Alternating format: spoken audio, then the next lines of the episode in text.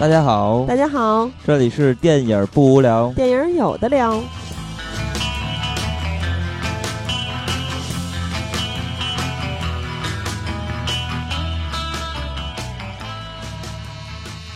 如果喜欢节目，请在新浪微博搜索“电影不无聊”，在微信公众平台搜索微信号 “dybwl” 下划线 PQ，即“电影不无聊”首字母。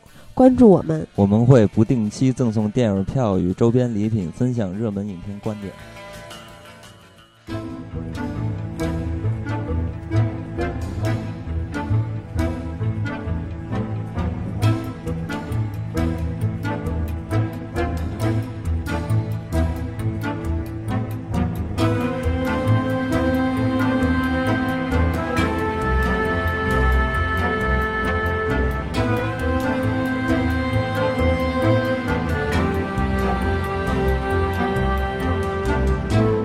我是金刚，我是喜儿，对，然后本期我们会聊到一部电影，然后这部电影是，反正对于我个人来说是一个极度期待的电影，然后我终于把它看了，然后看的时候其实还挺有意思的，差点就就是搭进有很多钱，因为我当时看这首电影的时候，手机从我的口袋里掉出来，但是没有任何的那个感觉，它掉出来，看得太入迷了是吗？对，真的看的时候还是挺激动的。呃，我相信应该有很多朋友看这个片子，应该也会有这种感觉吧。但是，应该是有各种各样的感觉。对，反正我个人是，嗯，又去电影院看了一遍。就其实你你看很多电影的时候，都说我要二刷呀、三刷呀，但是可能因为，比如说咱们自己吧，准备节目或者加班什么之类的，就没时间去了，或者顾不上。但这个怎么着，我都又去看了一遍。嗯，这部片子就是《师傅》。那么咱们这期就跟大家来好好聊聊这部电影。对。并且会聊到，因为咱们电影无聊是电影背后的故事嘛，咱们的核心也是最有趣的地方，所以咱们会在这期节目里聊到很多隐身的话题。没错。那么咱们就正式进入主题。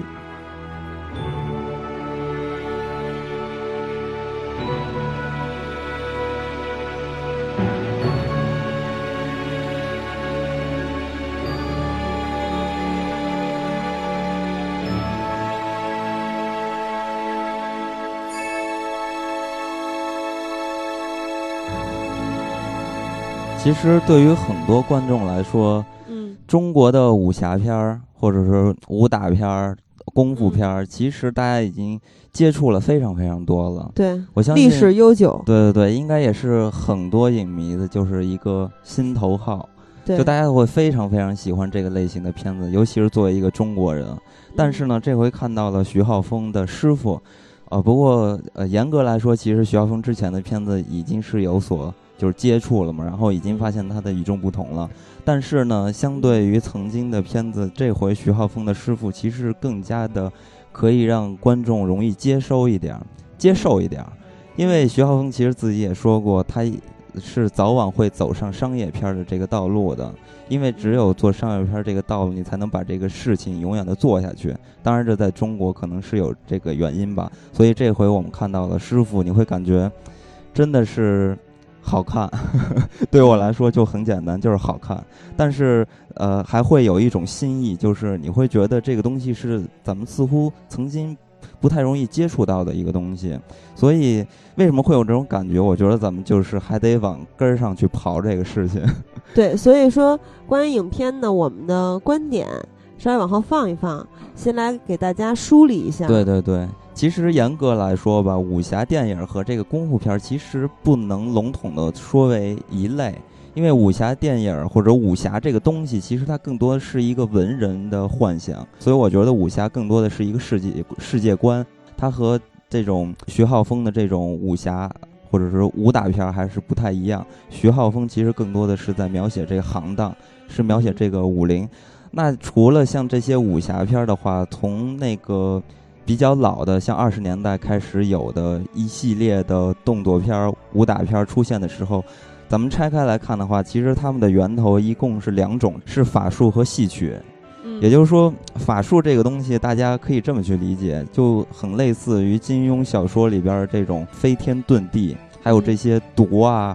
兵器呀、法器呀，这种你会感觉他们可以发大波，然后直接给人炸飞了之类，或者爆炸产生这些乱七八糟东西。其实这都是很有这种法术的一个概念。其实咱们，呃，中国的武侠小说的一个，嗯，算是一个先驱吧，也就是平江不笑生的《江湖奇侠传》这个小说。然后这个小说其实它描写的就是湖南巫界的一个故事，所以你就可以想象到，其实从最早的这个武侠小说的一个源头，它其实就是通过一些。比较仙儿的、比较玄的这些东西来带出来的，然后里边会涉及到很多武打的成分在里边，所以其实很多呃武侠片或者动作片的源头都是来自于法术。那么还有一类就是戏曲，戏曲这个东西就比较好理解了，因为大家都是看着刘家良的电影是吧？还有成龙的电影这些长大的嘛，在里边其实大家都可以看到很多类似于京剧武生的那些。呃，模式化的东西吧，呃，比如咱们经常说到的戏曲里边的这种交错走位、拉扯、翻跟头、耍花枪这种形式，其实他们都是把刚呃刚才咱们说到的那些形式，呃，代替成实打，然后变成了很多很多很好玩的、很漂亮的一些动作戏。呃，比较有代表的，或者说是一个模板和呃这个先驱的，也就是关德新版的。黄飞鸿，这是比较早的。大家如果去翻翻，呃，这个黄飞鸿系列，可以看到，其实里边的动作都跟那个京剧一样，就是武大武戏的感觉。有的翻跟头、耍花枪的这种感觉很明显的。其实他们的打都严格来说没有道理，就是说他不是为了打而打，是为了让你好看，是一个娱乐和一个消遣才做的这些非常漂亮的动作。所以以这个东西为基础的话。再经过刘家良和成龙的两个两道加工吧，因为成龙也是戏班的出身嘛？对，呃，对，成龙是戏班的出身，而且他就会在这个他的电影里边加入很多杂技化的表演。那刘家良其实他本身是江湖出身，就是他是武林高手嘛，他是太酷了，对，他是呃获得了那个洪拳的真传嘛，所以在他的片子里边他会加入很多这种武戏的成分在里边，所以呢，让这个。就是以戏曲为依托、为文本的这种武打片儿，就变得更加好看了，更加有意思。也然后一直常年的发展，一直到了就是程晓东、徐克他们这代人出现的时候，咱们刚才说的都是主流的啊。当这代人出现的时候，你会发现武侠片儿又发生了变化。就是程晓东其实非常著名的，也就是他个人的一个标志性的技术吧，就是吊钢丝技巧。那其实呃对，其实吊钢丝这个技巧，呃虽然说是程晓东非常标志性的一个技巧，但是呢，它也不是程晓东首创的。其实这个东西也是刘家良在一九六六年发明的。所以你可以看到，严格来说的话，程晓东他们做的一些东西也是在戏曲的这个包裹下，嗯，延伸出来的一些东西。那当然了，再加上咱们这个李连杰这代打星，李连杰的这个。好几届的武术冠军嘛，然后他的舞姿是非常漂亮，就是武武术的武的那个舞姿啊，不是舞蹈的舞，所以你可以看到，废话，对他的舞姿其实是非常非常漂亮的，所以才能得冠军。再加上程晓东这种吊钢丝啊，大家飞来飞去，我操，就觉得简直太梦幻了 你就会觉得简直太好看了，可能都没有看到过这样的东西，所以呢，这又是带来了一次高潮，然后再加上。徐克的介入吧，徐克又把这个东西在戏曲的呃这个城市上又加入了一点儿法术的这个意思，所以就达到了一个高峰，也就是咱们看到的，也是咱们经常提到的那部电影，就是《东方不败》那个片子，就不只是一个戏曲的。最初的一个模型啊，它还有一个法术的包裹在里边，或者是一个装装饰吧，所以让之后的武打片就变成了戏曲加法术的一个混合体，所以一直就走向了一个高峰。但是你可以看到，其实从徐克和陈晓东他们这代人之后吧，还是说主流啊，这个武侠电影就开始慢慢的有一些没落了。其实这是为什么呢？其实也是这两个源头已经被。用的就精华已经就用干了嘛，然后之后呢，中国的电影武侠电影再也没有带来一些富有创造性的变革，更多的是借鉴一些国际流行的或者好莱坞的一些动作戏，呃，来加入。所以说，呃，咱们一直到了就是九十年代再往后看的话，就没有呃找到一些人能让感觉哇塞，简直太棒、太出色的这种武侠片儿和一个武侠电影的一个风靡的这么一个状态。呃，但是这回的徐浩峰呢，确实我让我觉得吧，他是这近几年会让人觉得。眼前一亮的一个导演或者是一个作者，因为他对于武侠或者对于功夫这个理解，其实更多的去还原了这个东西这个行当里边可能会涉及到这个规矩，还有这个武林世界。其实说白了，也就是在咱们身身边，咱们从来没有想象过，还隐藏着一批人，他们用不不一样的思维方式在进行着为人处事。呃，在传承着一一批文化这样的东西，我我觉得这些东西都是离咱们特别特别遥远的。但是呢，对于一些武痴是吧，或者说武侠爱好者，这些东西其实是对于观众是特别受用的。就他们特别想知道，那真实的这个武林世界到底是什么样的。所以呢，我我就觉得徐浩峰是特别特别难得的，在当代是一个特别难得的一个导演，是也也是一个作者。所以呢。这也是我们一直徐浩喜欢徐浩峰的一个原因，然后专门拿出来师傅来做一做。其实最近特别火的电影确实有很多，比如说《寻龙诀》很火，嗯，老炮儿当然没上映，但是它也很火。当然我们还是非常任性的拿出师傅来来做一期。对，其实说白了，师傅的热度已经过了。我觉得不是过了，其实我觉得他一直都没有大火起来。对，其实师傅的格局并不大，他不像金庸的武侠小说。那些开了挂的大侠，像刚才咱们说到的，背后影射着政坛，没有香港武侠的江湖豪情那种不醉不罢休的感觉。你看师傅的时候，不会像看《霍元甲》和《精武门》等等民族英雄故事的电影一样，为主角去打败敌手拍手称快，那种激动的心情可能不会有。对，而且也不会像看成龙的国际化功夫片一样，就为他俏皮而且特别巧妙的动作设计嬉笑怒骂。师傅讲的，我觉得不是武侠，是真正的功夫和民国武林的世界。就像刚才咱们说到的，对，其中他武打动作的一招一式、五行规矩的一板一眼，都让我特别的感动。这不光是功夫，也是文化，就是它其实是我们正在失去的瑰宝。所以看完之后，我还是挺感伤的，嗯，又感动又感伤。嗯，其实你说到这点的话，就让我联想到这个咱们。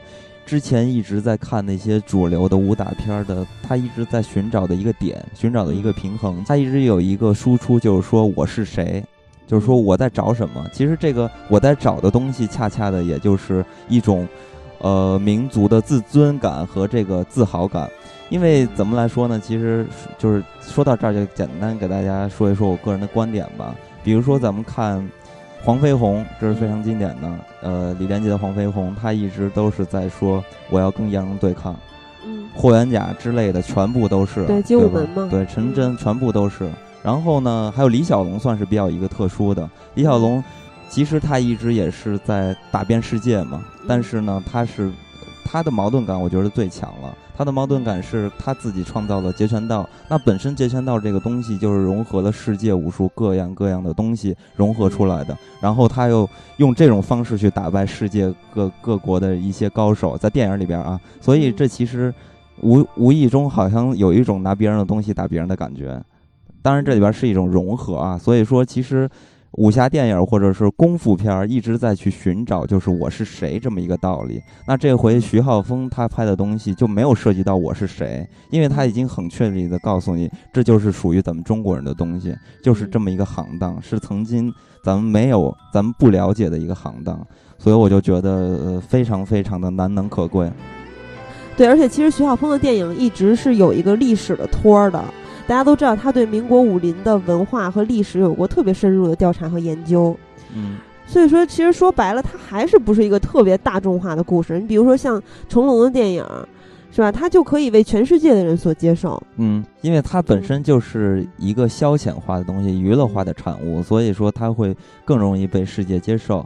那徐浩峰这个东西，我我觉得更多的是对于武痴和功夫片真正的爱好者所真正喜欢的一些东西。那其实很多人应该都会去琢磨，徐浩峰为什么会选择一个南拳的故事，就是咏春嘛。因为他之前写的都是北派功夫嘛。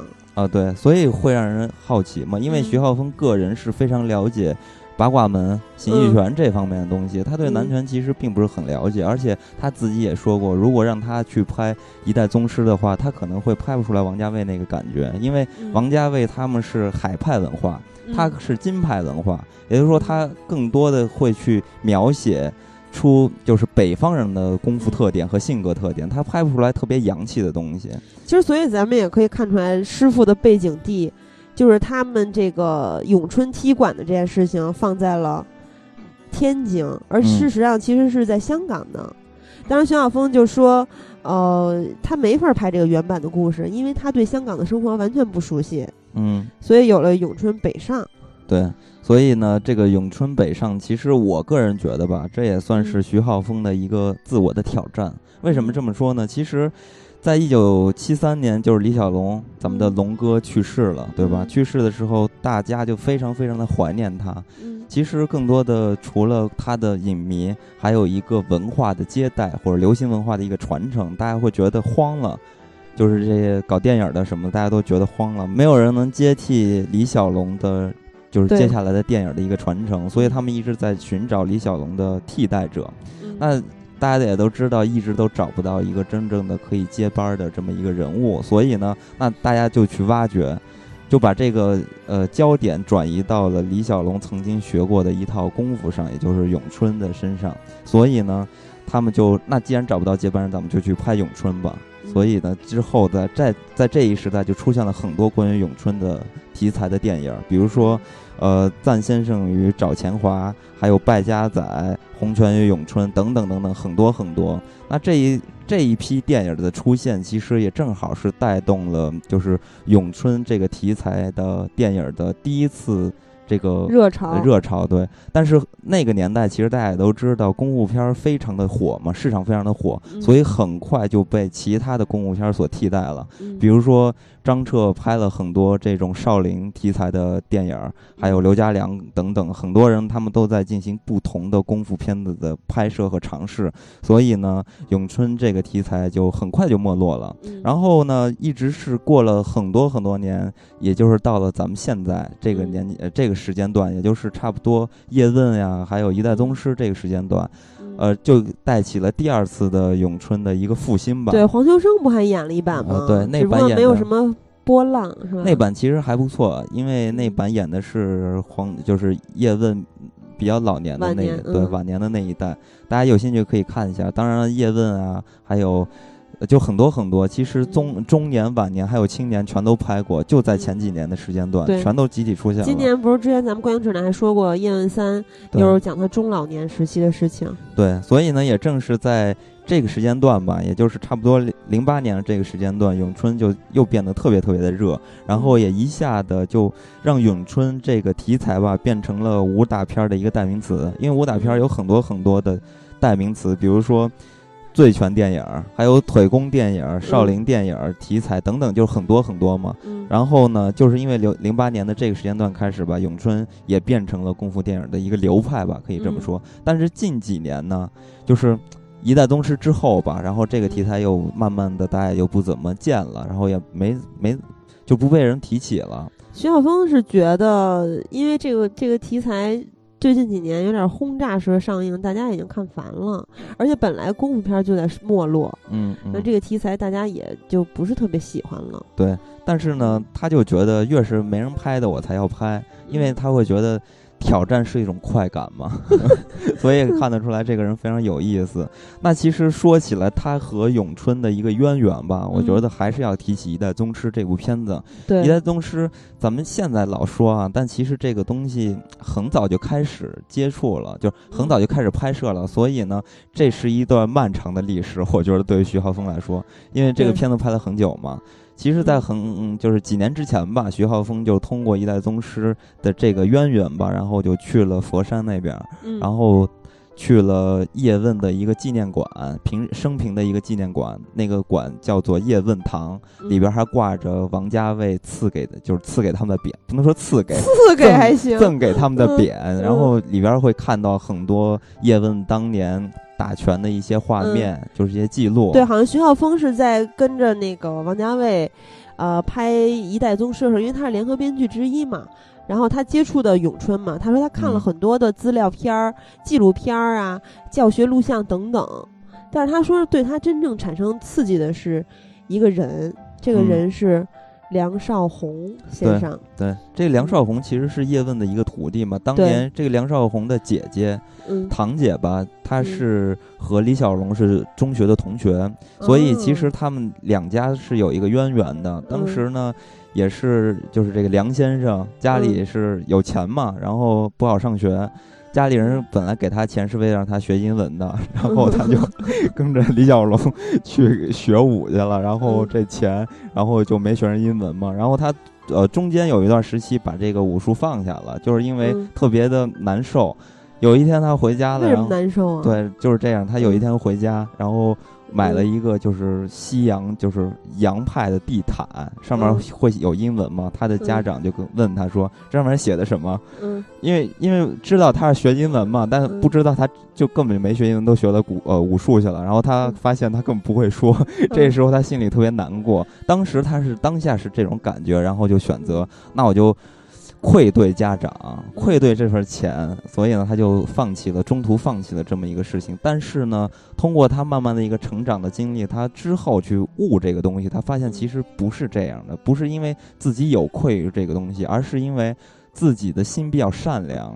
这就要说到，呃、这扯得有点远了。但是说到这儿，还给大家就是简单说一段小很多人都不知道，肯定说这段故事其实特有意思，也算是咱们就是这个武林人士收徒弟的一个想法，一个概念。，你又不是，对对对。嗯。之后，梁先生就悟出了一个道理，发现他其实并不是因为这份钱而愧对于他的家人，嗯，其实是因为他在练拳的过程中，他发现这个东西跟他个人的性格其实有一些背离的，因为他本身是富家子弟嘛，然后就是大家也都知道，其实越是有钱的人，心地越善良。嗯。因为他没有一些就是见过一些丑陋的东西，而且他天生出出世的时候，他就是在一个非常良好的环境中，嗯。所以他固然他这个人生性是比较善良的，比较那单纯吧。对，那嗯。但是呢，咱们在呃体育竞技吧，就任何的体育竞技或者说比武的过程中，其实你都要展现出一种狠劲儿，就你嗯。必须不能展现出一种特怂的样子，一下就嗯丢了你的这个身份了。得有精气神儿。对你一定嗯得往那儿一站，人就得怕你，这才行嗯。你在第一步你就得打响自己，所以就要求在训练的过程中要去要去练这个精气神儿的，要嗯练出来这种特别凶狠的流氓气势。你比如说，流氓气势不对，应该是风骨。啊对我我只是这么来这么来形容吧。对对对啊，因为嗯在普通人眼里，一看练武的人，肯定你会感觉这人不一样，你会觉得害怕。走路都带对。，你觉得我嗯我我我会怕你这个人啊站似一棵松嘛。对，跟咱们这个接触是嗯不一样的，所以呢，他就会觉得这个东西把我变得是不是变恶了？就是梁先生嗯当年觉得这个东西我一直学下去，是不是我的心心底就不善良了？我我是不是越学越坏了？变成暴虐狂了，是吧？对他就会觉得这是一个 把人教坏的这么一个东西，然后他就嗯不学了。那越是到这种程度的时候，师傅然后就要站出来，就说这个人我是必须要教的。为什么呢？嗯越是那种急于想学这种东西的人，越是心术不正。他要不然就是流落天涯，他需要这个功夫去欺男霸女，有很有可能是这样的啊，嗯他们会去猜测的。嗯但是呢，你要是越是心就是心底善良，那就说明你这个人就我是更加的爱惜你嘛。所以这个时候是允许你中途放弃的。那这个时候我就主动跟你聊天儿，咱们喝壶酒，喝壶茶，咱们不聊武，我也不教你武，我就跟你讲我们师祖的阅历，我就跟你。洗脑对，我给你讲师祖的阅历，我给你讲武功的传承，让你知嗯道这个东西是一个文化。就被征服。对，嗯所以说就是讲这些传奇，让他觉嗯得、啊，这个东西原来是特别庞大的东西，它是嗯它是天是地，它是一种文化，它不是一个街头的打架斗殴。嗯所以呢，这个梁先生最后就又进来了，所以是就嗯这儿就是跑得有点远，也也算是这个他们练武的时候的一种方式吧，还有传承的一种方式。梁先生是实战派咏春的开创者吧？他嗯其实今年，也就是二零一五年嘛，已经七十三岁了。之前就是徐晓峰说说他一天两包烟，跟我一样，就跟徐晓峰一样，下手又黑又狠。嗯，说很有趣，有一次他们在佛山吃饭的时候，那是一代宗宗师期间，饭前呢，王王家卫拿了一本很厚的杂志卷在自己小臂上，说试一下梁师傅的力量。结果梁嗯师傅当年是七十一岁，嗯出手啪的一下就把杂志打得像搓衣板揉过一样，嗯，特别这绕得猛。远了，绕的有点远了，咱对，不反正就是提说他的缘起是跟一代宗师，因为一代宗师接触到了梁师傅。也接触到了很多咏春的资料等等等等，这些都是有直接的关系，而且是最重要的关系。对，呃，那其实呃，咱们接着再说一点这个关于叶问的事情吧，嗯因为既然说到这个呃的徐浩峰和叶问的一个渊源嘛，他嗯当年就在这个叶问堂的时候看到了很多叶问的照片和功夫的视频嘛，刚才咱们也提到了，他其实在看这套东西的时候，他就发现了一点，他发现叶问的手啊，嗯就手腕子的地方肉特厚。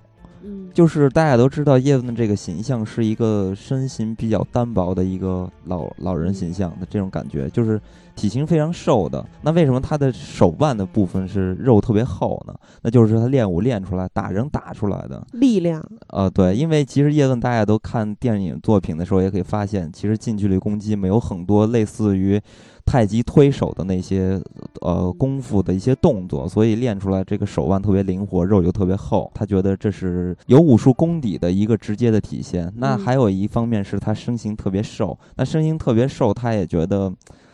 这也是练武人该有的一个模样，他和嗯那个咱们看拳击那种方式是不一样的。嗯咱们中国人练武的模样大体都是这种比较偏瘦的，为什么呢？因为还是从这个八卦八卦门的这个角度来说的话，其实八卦门有一个口诀嘛，叫如笑如尿。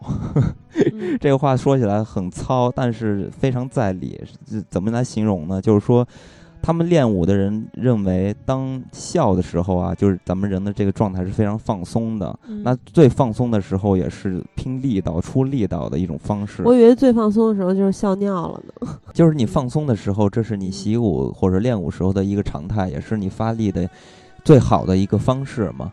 所以这就是儒孝。那说起这个儒孝，就还有一个特别好玩的事情，就比如说这个大家的武林中人都觉得八卦门人他们就是特别豪爽，性格特别豪爽，爱笑，就是这个原因，因为他们一直在大笑。其实这个笑是他练武的一个修炼的一个过程。当假如吧，假如你和一个呃八卦门人在对话的时候，你会发现他一直在笑，其实并不是代表他对你特别友好。或者很爱听你说话，只是因为 这个时候我觉得你说话太无聊了，我通过这个方式赶赶赶紧练会儿功夫吧，就这种方式。那如尿其实是一个道理，就是咱们在尿的时候，你首先类似于一个站马步的方式，两两脚要分开嘛，嗯与肩同宽啊之类的，然后也是这个。盆骨啊，各方面的骨头和肌肉都是处在一个特别放松的状态，其实和如笑是一个道理，所以这就是如笑如尿的这么一个理吧。嗯所以这就是算是一个呃趣闻吧，好玩的事情。所以这就是呃徐浩峰要把咏春放到他的片子里当一个重点的拳法来展现的一个故事吧，一个渊源，一个背景。那么其实大家在看师傅的时候，也可以发现他和一代宗师有一些相似的地方，都是在去描写面子和里子。那其实我觉得这部师傅呢是更好的去还原了面子和里子。那面子其实就是这些动作戏嘛，也是这些武打的设计，也是这个片子比较呃惹人喜爱的一一部分吧。对，而且他在前不久的金马奖上拿到了最佳动作设计嘛，啊，对然，后说这是他最想拿到的一个奖。没错。嗯其实呃，这届的金马奖跟他一块儿去竞争的不乏一些动作的片子，对吧？嗯里边儿有很多都是动作设计的也是非常非常好的这些片子。嗯但是呢，如果咱们从这个文化上来看，从这个行当上来看的话，他们嗯都完全设计不到师傅这样的武术设计的一个理，就是他的设计其实是完全的，呃，涵盖了一个拳理。就是说，他的指导是通过拳理来设计的武戏。对，其实他的动作设计在现在所有的功夫片里面也是比较特别的，他没有上天遁地无所不能，也没有像表演一样招式之多让人眼花凌乱。主角们没有同时以一敌百，有那种金刚不坏之身。他的嗯场面大家都知道，徐晓峰是不用特技，不用威亚，呈现的是最接近真实的打斗。就像《倭寇踪迹》里面，裘东岳的那个媳妇儿有一个跟他有一腿的那个护卫，护卫嗯当时是在跟那个外族女人，外族女人说你们怎么回事儿？说半天也不出招，要打架就得互相死磕，打死一个人才算完。然后那个护卫特生气，说中途武功不是街头打架，模拟的是马战，两方对冲杀招只在交错的一瞬，其实也是这部片子武打戏的核心。嗯就你会看到片中人的过招是非常简单、凌厉、迅猛的，虽然伤人不伤命，但是出手稳稳准狠，让人看起来非常的痛快。对，那其实这也涉及到他拍摄的方式和原来的舞，就是港香港的那些动作片的方式其实不一样的。香港动作片的方式其实更多的靠的是剪辑嘛。嗯呃，当然了，我指的大部分都是这个邵氏的呀，还有刘家良他们这种方式啊，还有之后陈晓东他们、徐克也是通过剪辑来创呃创造出了这种速度感啊，还有这种打击感，都是通过剪辑来实现的。那还有一个另类的话，我觉得就是胡金铨了。胡金铨其实我我个人认为，其实不能严格的把它放到武侠片的这个角度或者整体的一个脉络上来说的，因为它应该是超脱于武侠片了，因为他把这个东西当成一个活儿，当成一个艺术来做了，当成一个文化来做了，所以我觉得胡金铨很就是很了不起。但是咱们现在先不提胡金铨，咱们说回师傅的话，还是要说到他在这个片子里边对于拳法的理解是怎么加到的这个动作戏上的，还有就是他怎么去指导这些动作的设计呢？那其实我觉得这个片子里边，当然第一部要说的话就是咏春了。那咏春的话，其实他拳法其实非常简单，然后他的动作也是非常简单。他的拳法的拳理其实无非就是以形生力和以形破力，嗯，还有就是嗯转换，就是它的重点不是打，而是转换，就是转人家的力。然后你比如说这个以形生力吧，这个就很容易理解，就是说其实它并不是发狠力，就是我我出拳我就把所有的力量都放在拳上，而是它是通过一种非常放松的姿势，然后去出拳，是通过全身的力去出这个拳。这样的方式是比你单出一个就是只只给一一个拳是要更有力量的。呃，就像小河里边的石头，那个石头是因为石头的形状，所以让水分流了嘛，就绕过它而走了。这就是以形生力。还有以形破力的话，就是通过呃我去转换这些角度，然后去破你的力。你比如说我直拳过来了，可能咱们中国功夫更多的就是像太极一样，就一绕就给你把力就卸了，就绕到一边去了。这个时候你就可以有机会去攻击敌人嘛。其实无非中国功很多中国功夫都是这样的，然后咏春也是这样的。那咏春其实，呃，在学习的过程中吧，一共有四个流程。一第一套流程是，呃，学这个小念头。这个小念头其实。呃，很像太极推手，就是大家揉啊，各种揉，大家应该都非常了解这个动作。呃，第二套过程就是寻桥。寻桥其实从语义上理解的话，其实也是很好理解的。那桥其实并不是咱们现在指的桥，而是指古代的那种桥。古代的很多呃非拱桥，对非常破的桥都是用石头垫起来的。那过河的时候，咱们就得虚着身子。对吧？然后嗯因为你的下一步要一直去找下一个石头嘛。啊，你说的是那种石板桥、呃平桥，对，对，就是特特破的那种嗯小石头桥。然后，所以这个时候他就身子一底一直是在转换的，就是你的重心是一直在转换的，这就是寻桥。呃，在寻桥的过程中，还要练习大半套木人桩，还有六点半棍。六点半棍是在这个片子里边出现的。然后第三套的流程就是标指，第四套就是八斩刀。那八斩刀就是呃，片子中对最厉害了，也算是咏春的这个技法上的一个大招。嗯那李小龙其实就只学了两招嘛，就学了两个流程，也就是小念头和寻桥，他已经就可以这么这么厉害了。所以你可以看出来，咏春这个这套拳是很厉害的。所以通过呃刚才咱们说到的这四个流程，其实可以发现咏春其实有两套兵器，一个是六点半棍，还有一个就是八斩刀。那咱们就呃先来说一说六点半棍。说到六点半棍，相信很多朋友是没有在片子里面发现哪个是六点半棍，哪场戏是涉及到六点半棍。嗯，因为我看到很多的评论在吐槽，就说廖凡怎么坐着板凳打着流氓，顺便还泡了师娘。就无论是武打戏还是感情戏，都觉得这场戏非常的装腔作势。对。然后徐晓峰说说这是高手在练功，嗯说其实他设计这场戏呢，是为了展示六眼半棍这门咏春功夫。那其实这场戏也是我个人特别喜欢的一场戏。嗯其实他 我也特别喜欢。就是刚才说到装腔作势，也正是因为他装腔作势，所以才让我喜欢这部电影。其实我喜欢很多电影，都是特别喜欢那种装腔作势的对呀。你说杜 Sir 不是步步都装腔作势？对我特别喜欢那个就是装逼的电影，就是说这个逼装的好，我就喜欢。那就很有仪式感，很有派头。对，同样呢，这场戏咱们就要严格来说一下。这场戏，刚才喜儿说到了，他在使用六点半棍这个功夫的时候，嗯他还可以跟小宋佳去谈谈心，说说爱，是吧？其实这个棍法就是这么，就是给人一种感觉就是这样的。怎么来说呢？就是咱们要说一下六点半棍这个为什么叫六点半棍？嗯，很多人会觉得六点半棍这个名字有点奇怪。六点半发明的。对，其实这个六点半啊，它并不是一个数字，它它是一个嗯形容词。啊，我以为是真的，它是六招半，所以所以它叫六点半呢。对，，不是这样，它是一个嗯形容词，它是形容一个人就是不干正经事，没有前途。嗯，北方咱就咱们北方叫做吊儿郎当，是吧？嗯，在南方就叫做六点半，所以它叫哦六点半棍。那咱们南方的朋友应该就一听六点半就知道是怎么回事儿了。这这个我还真不知道啊，是吗可能也是古语，然后是这种方式吧。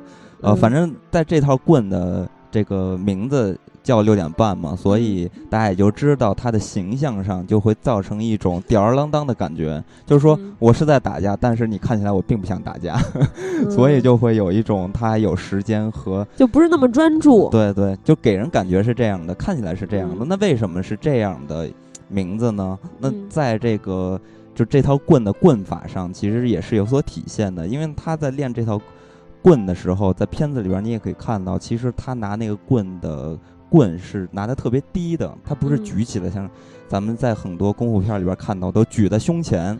那不是撑杆跳吗？啊，不是，就是有很多方式都是举在胸前。你你看看那个武侠电影儿，很多嗯片子都是这样。嗯，但其实真正练棍是怎么练？是要把这个棍放在腰间，就是嗯要这么耷拉着它，就像这个六点半棍一样，它是耷拉着的。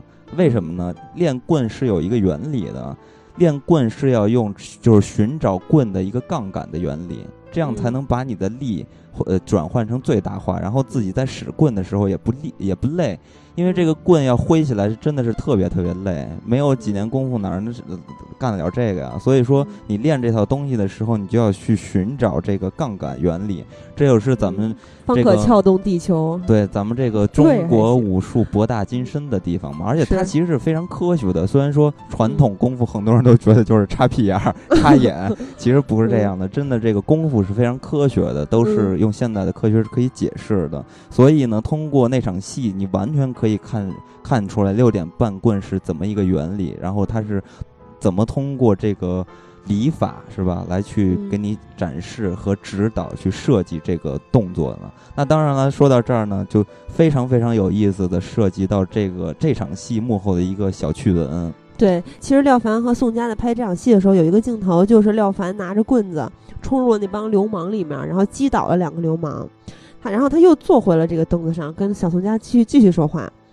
徐晓峰就发现坐在凳儿上一直不动的宋佳焕发了别样的神采，对，然后宋佳事后就说：“那一刻我入境了，恍若身处三十年代的真实街斗。”对然后后来这场戏呢，这个凳子也是深受到这三位的钟爱，然后得到了徐晓峰、廖凡和宋佳三人签名，被廖凡扛回家做了一个纪念。对，其实就是一个纪念嘛。然后当嗯时这个武行的兄弟们 还跟嗯。廖凡的这个经纪人啊助理吧，然后跟他说呢，说他扛走了历史，所以这就是幕后的一些趣闻吧。所以也看得出来，导演很喜欢这场戏。那对于观众来说，这场戏也真的是非常好看，很精彩。大家如果还记得我们发那个微信抢票的时候，你可以发现我们当时选的图片就是微信抢票的图片，那小图片就是这张图片。因为当时我刚就是光看这张图片，那会儿我还没看电影嘛，我就觉得哇塞。这个太装逼了，然后我特喜欢，然后就把它添在那里边了，所以呃也真的是没让我失望。这场戏特别特别的漂亮，当时小宋佳的身形是吧，特别特别美，而且她是很有，真的是很像徐浩峰在电影里边所描述的那种天津女人的风情的，就是很很自我是吧，然后又很招摇过市，很显眼。其实天津的民俗啊，就是。你穿的越是招摇，越没人就是敢欺负你，就是这样，很有意思。所以说这也是一个老传统嘛。那说完六点半棍的话，其实，在片子里边就比较少的涉及到，但是它确实非常经典的这个技法吧。如果大家感兴趣的话，可以再找一找相关资料。那接下来咱们就要说一说八斩刀了。呃，八斩刀它在这个片子里边的比例还是非常大的。对，高潮大战嘛，廖凡大战北派武行。那块儿也是相当的精彩，没错，而且 依然很更装逼，是不是？没错。那其实说到八斩刀，大家也会觉得，八斩刀难道是有八就是八把刀吗？其实这也人看过电影肯定不会这么觉得。对啊，但是你会觉得这个名字也非常有意思，它和六点半棍还是不一样，就是八斩刀啊，这个八就也不是数字，但是它也不是形容词，而它是一个动词。这个“八”在古语的意思里边就是分开的意思，所以说从字面上来看的话，其实“八斩刀”就是砍断、豁开之意，嗯，就是其实就是分开的意思嘛。那八斩刀其实在使用上其实也是非常有意思的，因为一般高手啊都不会用双刀，要用单刀。因为双刀就是你两个手都拿着刀的时候，你就在攻击的时候，你总是有一种大开大合的那种姿势，所以很容易就伤了躯干，因为你无法保护你的身体嘛。所以这是双手刀的一个劣势吧。但双手刀还有一个优势，双手刀的优势就是，呃，当他在抵挡敌人的那个重击的时候，比如说我是单手的时候，可能这个力量就不够嘛，然后不能减减去这。这呃，这个力量，但是如果你是双手刀，或者就是双手去抵挡的话，会让这个力量更加的平均，就不会伤害会小一些。哎，就是打到最后最后的时候，他好像是打陈官泰的时候，就是双手抵挡他那把大刀。对，但是那个就又又有一些变化，一会儿咱们再说那个东西。咱们先说八斩刀，那其实八斩刀这不是就有两个，就是。任何事情都有优缺点嘛，八斩刀这种双手刀其实它也是优缺点，所以在练八斩刀的时候呢，就就是要把双手刀变成单手刀这么使，呃，在练习中就要先练肘底刀，再练八字刀，就很讲究啊。然后呢，还有一个要点就是说，呃。大家在对打的时候，要攻击的时候，其实一般，如果你拿着兵器，那我要打你的时候，我肯定眼里盯的都是你的兵器，因为我得防着你嘛。所以说，这是一个人性的一个弱点。所以呢，在练八斩刀的时候，或者用所有的这种短兵器和长兵器对打的时候，你一定要克服这个弱点，就是说，你不要害怕他的大刀挥下来砍着你，因为他的大刀挥下来。找的地方永远是找你的凶器的，就是他自然而然会打到你的 刀刃上，所以这个时候你一定要袭击他的要害。所以说这就是，呃呃，短兵器和长兵器对打的，你要克服的一个心理上的弱点。你一旦就是解脱了这种心理上的、人性上的一个缺点的时候，你会觉得武术是自由的，心境是自由的。所以说，这就是很有哲理的一些东西嘛。呃，那那除了像八斩刀的这些最基础的一些原理，其实八斩刀还有一个步伐的一个技巧。这个，呃，它有两种步型，一个是冲击步，还有一个是三角步。这个冲击步就是顾名思义，直接冲到你面前，直击要害。这种是比较狠的，那还有一种是比较迂回的方式，就是三角步。三角步其实就是会有一些呃，像打拳击的一样那种蝴蝶步，就是在旋转找你的弱侧，就这种方式来打。所以你可以看到八斩刀其实。他为什么作为这个咏春拳的就顶级的一个武术技巧是有道理的，他确实非常非常的厉害。呃呃，那当然了，这场戏呢，我觉得也是非常有意思。这场戏其实就是廖凡的最后的那场戏，也是影片的一个高潮戏。对，这场戏在师傅的结尾嘛，徐晓峰设计的咏春八斩刀打天津武林这一场大战，然后大家可以看到，它是一条长巷从头打到尾，过五关斩六将。对，然后这个。徐晓峰说：“说这个这场动作大戏就是在向李小龙的最后创意致敬。”没错，对，这也就是说的，因为当时李小龙是在片子里面打了一条纵线，嗯，然后他把这条纵线变为了一条横线。纵线是指什么呢？就是李小龙从他与其他武术家一起。去闯这个五层高塔，嗯，为了达到呃得到塔顶的宝藏嘛，一路是也是过关斩将，越往顶层靠近，对手越厉害。最顶层的是二米一八的这个贾巴尔，最顶层的是由两米一八的 NBA 天勾贾巴尔对对来镇守，这个非常经典，而且他穿的那个衣服。也最后 变成了一个经典的标志嘛。当年《杀死比尔》里边不是他们也都穿吗？那其实这场戏我觉得特别特别有意思，因为在当年这种方式去表演的话是很有创造性的。因为原来咱们打架的方式没有类似于像李小龙这个遗作里边展示的这种形象，就是从头打到尾这种通关的方式，很像电子游戏的这种竞技的方式。呃，那所以呢，其实徐浩峰就有意的去。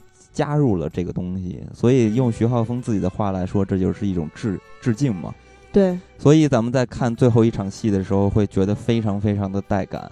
就是这个廖凡一个人挑了很多北方的高手，然后里边有各种各样的兵器，就是比武嘛，我简直特别特别的爽。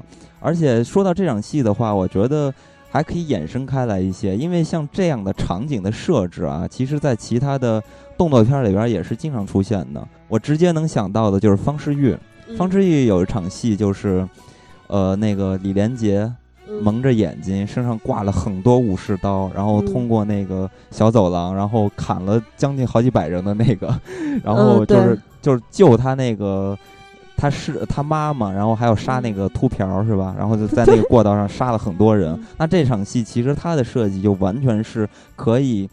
呃，佐证咱们之前说到的那些话，就是曾经很多武武术片都是为了表达一个娱乐性。那那场戏的设计其实就是非常非常娱乐化的，让人觉得看起来特别的过瘾。就我刚才说的以一打百吗？对，就这部电影里没有的。对，你看，但是咱们再看徐浩峰的这种类似的场景的设计，其实他并不是因为去设置这种比较凶险的场景来去凸显。这场戏的一个紧张程度，而是通过这呃这个景别的一个布置吧。一是它是一个致敬，二呢，我觉得它也是涵盖了一个道理和一个规矩。因为在片子里边经常说到一句话，就是市面上不亮刀子，不亮刀器。呃，对。所以呢，他们你看，虽然说最后是亮了刀子了，但是呢，他们是在一个胡同中，然后里三层外三层全围住。而且在入场的时候，也就是每次。再来新的人去跟廖凡对打的时候，他们的刀器都是被裹着的。对，就是不亮刀子。所以说，我就觉得这些东西的设计啊，就是因为片子的一个调性和导演的一个角度，就发生了直接的变化。这也是再次佐证了，呃，就是徐浩峰拍的师傅到底是什么样的功夫片儿。哎，那你在看这场高潮，那你在看这场大战的戏的时候？有没有就我像我啊，我在看到有一幕就是廖凡在系鞋带儿，然后又来了两个人，然后当时我就因为之前看公共片的这么一个思维定式，或者是被烙印了，嗯，我就老感觉他要被偷袭，然后我就想为什么这部电影里面没有群殴，就或者是以一打百之类的，也没有暗算，当然是有暗算，一会儿咱们再说暗算的事儿，就我说的是偷袭啊，还有就是这种为什么全部都是一对一的对打？其实是有历史依据的，因为这在中国民间就是这样，他们是以群殴为耻的，以一对一为荣的。嗯，就是徐晓峰说，幸好当时的民国武行还没有完全堕落到一个耍赖的世界，这才能有武人的光彩。嗯，所以这呃，就是还是在表达一个规矩嘛，和还原当时行当的一个真相。对，那其实说到这儿的话，咱们就来聊一聊廖凡扮的这个角色吧。然后之后会出现到的一些嗯兵器呀、还有武术，咱们就借着这些人物就说了。因为重要的其实就是六点半棍和八斩刀这两个东西。嗯呃，那咱们就说一说廖凡扮的这个角色吧。那其实说到廖凡呢，就不得不提到另外一个人，这个人就刚才咱们也提到的，就是李小龙，龙哥。对，呃因为李小龙呢，他不只是作为一个演员展现在咱们面前的，他当然也是一个华人的巨星，同样也是一个武术家嘛。嗯，所以其实通过徐浩峰刚才咱们说到的那场戏，呃，就是嗯放倒到奥义塔的类似于这种致敬的镜头吧。这场戏其实可以看得出来，他对李小龙的一个热爱吧。所以他对于廖凡这种形象的设定上，其实是去参考李小龙的。其实徐浩峰的一个个人理解吧，他认为香港的武打片儿，其实里边的男主角他们都是有一点童真在里边的。你比如说，呃，方世玉，这是一个非常典型的形象。方世玉是一个非常，呃，童真的一个男孩儿的感觉。你会觉得他虽然打起来打打人的时候、杀人的时候非常狠，但是你会觉得他心底是有一种顽童的心思在里边儿。还有像什么老顽童之类的，对吧？就其实原来的那种功夫片里面，有的人甚至都可以说是雷锋了，就特别的无私、简单、单纯。对，主要是他从他们的人物的设计上和形象的气质上，其实可以看出来他，或者说咱们的中国的这个思维中，他们一直都是偏爱这种童真一点儿的人物的。嗯，所以呢，呃，这回徐浩峰参考了李小龙，但是他没有完全去创造出另外一个李小龙，他是去创造一种在徐浩峰他们这代人的心目中的一个成年的呃李小龙的形象，也就是说，在他的身上没有李小龙身上的那种顽童的气息，嗯而是一个非常严肃的呃这么一个呃长相吧，或者给人出来的一种气质吧。而且年岁也已经是过了四十岁了，在片子里面有说，对，嗯，所以呢，呃，徐浩饱经世事的一个人，对，嗯所以说这就是这个角色和李小龙的一个渊源。当然，嗯通过那场戏的时候，大家应该也会有所发现。那为什么呃徐浩峰去找廖凡去演这个角色，就是演嗯陈师傅？其实还是因为廖凡的一部电影，曾经拍过的一部电影，叫做《一半海水一半火焰》。嗯，那这个片子大家应该都印象非常深刻。对，所以徐浩峰同样也印象深刻。但是对我来说，我记忆特别深刻，就是他有场戏不是在那沙滩上，嗯，就是跟那女的做爱吗？孟小琪，对。嗯，然后他那个脸，当时你还记着吗？就是那脸努的跟那个关公一样，脸那么红，然后他那胡子还特有型，所以你会发现他的五官的表情是特别的，就是张扬的，是吧？凛冽的那种感觉。对，徐晓峰说，呃，一半海水一半火焰里面，廖凡他不是演了一个特别癫狂凶狠的一个匪类吗？他说这个戏里的廖凡发狂时候的脸型神态，酷似《龙争虎斗》里面搏命状态的李小龙。对，徐晓峰其实觉得在那个时候，李小龙就有隐疾了，然后形象上呢是极度的衰弱和极度的强悍同在。嗯而廖凡的表演呢，已经具备了李小龙当年的特殊状态。嗯，但是其实我我倒是觉得，呃，廖凡的表演吧，或者这个演员其实还是悟性很高的。为什么这么说呢？因为徐浩峰其实当时是通过李小龙来定义这个角色的嘛。但是呢，呃，徐浩峰并没有把自己的创作意图告给这个廖凡，他认为演员的表演其实是一个非常感性的事情，你不能把它变成一个理性的呃工作。如果你把你所有的东西都告诉他，这样东西就缺少了一些趣味。然后对于演员来说的话，其实也是一个挺没意思的一个工作了，变成。所以他觉得演员就应该保持那份理性，啊，不是。呃，所以他觉得演员就应该保持那份感性，他觉得感性是难能可贵的，所以他们一直都没有告诉他这些东西。嗯但是呢，呃，徐浩峰一直认为，虽然我没有直说这些东西，但是我可以对你通过这个呃练舞的训练，还有演技呀、表演的一些训练和指导，其实是也是在慢慢的在梳理这种思路吧。所以呢，慢慢的这个演员应该或多或少是可以感知到的这些，呃，导演的理解吧。所以有一天他们练完舞之后呢，廖凡就跟呃徐浩峰说：“你是不是想让我演这个李小龙啊？就是说你找我演是不是因为李小龙？”然后徐浩峰说是，两人就特别高兴。所以其实你通过这段话也可以看得出来，廖凡这个演员悟性还是挺高的，就很感性吧，算是。我特别喜欢廖凡，而且还好像还说，当时是廖凡想要用一年的时间来练功，但是徐浩峰最后只给他两个月，是吗？那两个月能练出那个劲儿吗？因为因为廖凡是没有武术功底的呀。对啊，所以这就是是这就得考验导演，或者说这些演员也得考验，演员也是一项考验。对，除了这个演员吧，其实他们在对廖凡进行武术训练的过程中，也是有些技巧的嘛。因为这个徐浩峰其实对于礼法、拳法这么理解，所以他会找一些小的窍门来告诉。廖凡怎么去练武或去学习？然后当时呢，其实徐浩峰其实是非常有自信的。他当时和廖凡说了一句话：“说如果你失败了，就是民国武林的失败。”我的天！但是那个廖凡其实知道他很夸张，但是还是选择愿意相信他，所以他们就直接上来就练八斩刀，然后会用一些很多很多的小的技巧，然后来培训他的这个武打。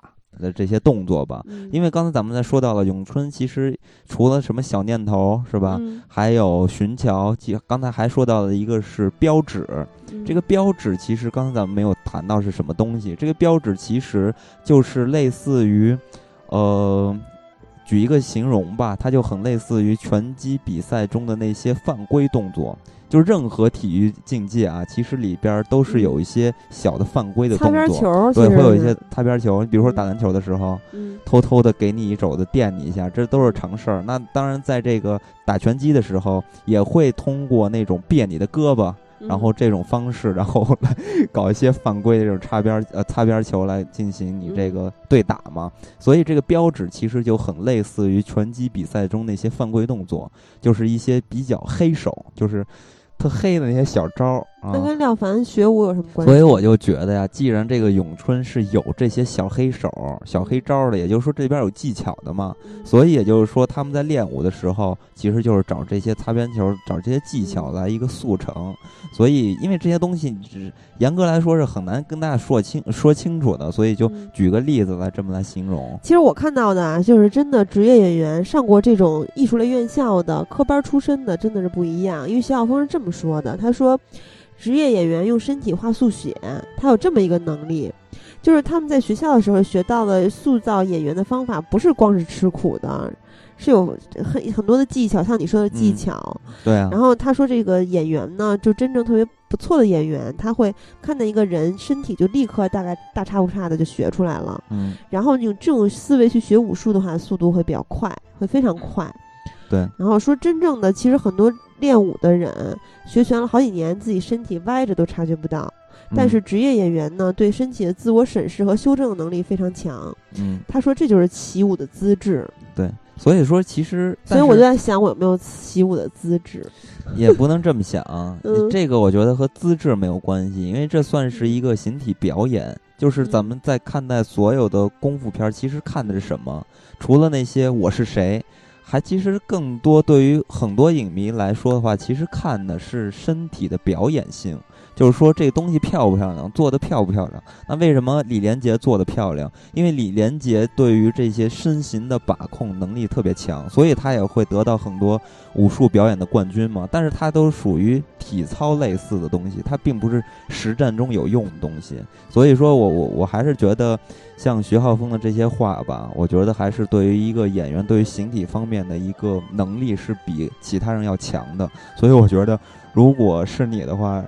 只是这么来想的话，也并不能代表你有这个武术的天赋，因为当年这个于老大家都知道练剑就是于承惠嘛，这个于于老于老其实当年他也是在就是体育啊这方面体操这方面去学习武术的，然后后面他就会觉得，那我年轻的时候干这也可以，但我老了，我体型肯定跟不上了，那我怎么办？我学这东西就没了，怎么办？而且我这么热爱武术。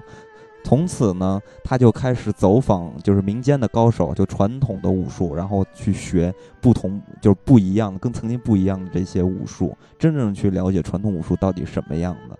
所以，其实这些演员吧，或者呃，目前呢，很多体校的呀、武校这些学生，其实他们都是有这些问题所存在的。会不会走上于老的这个公这条道路吧？那就看个人的悟性了。我觉得，其实说到这个于老，还有一个小的。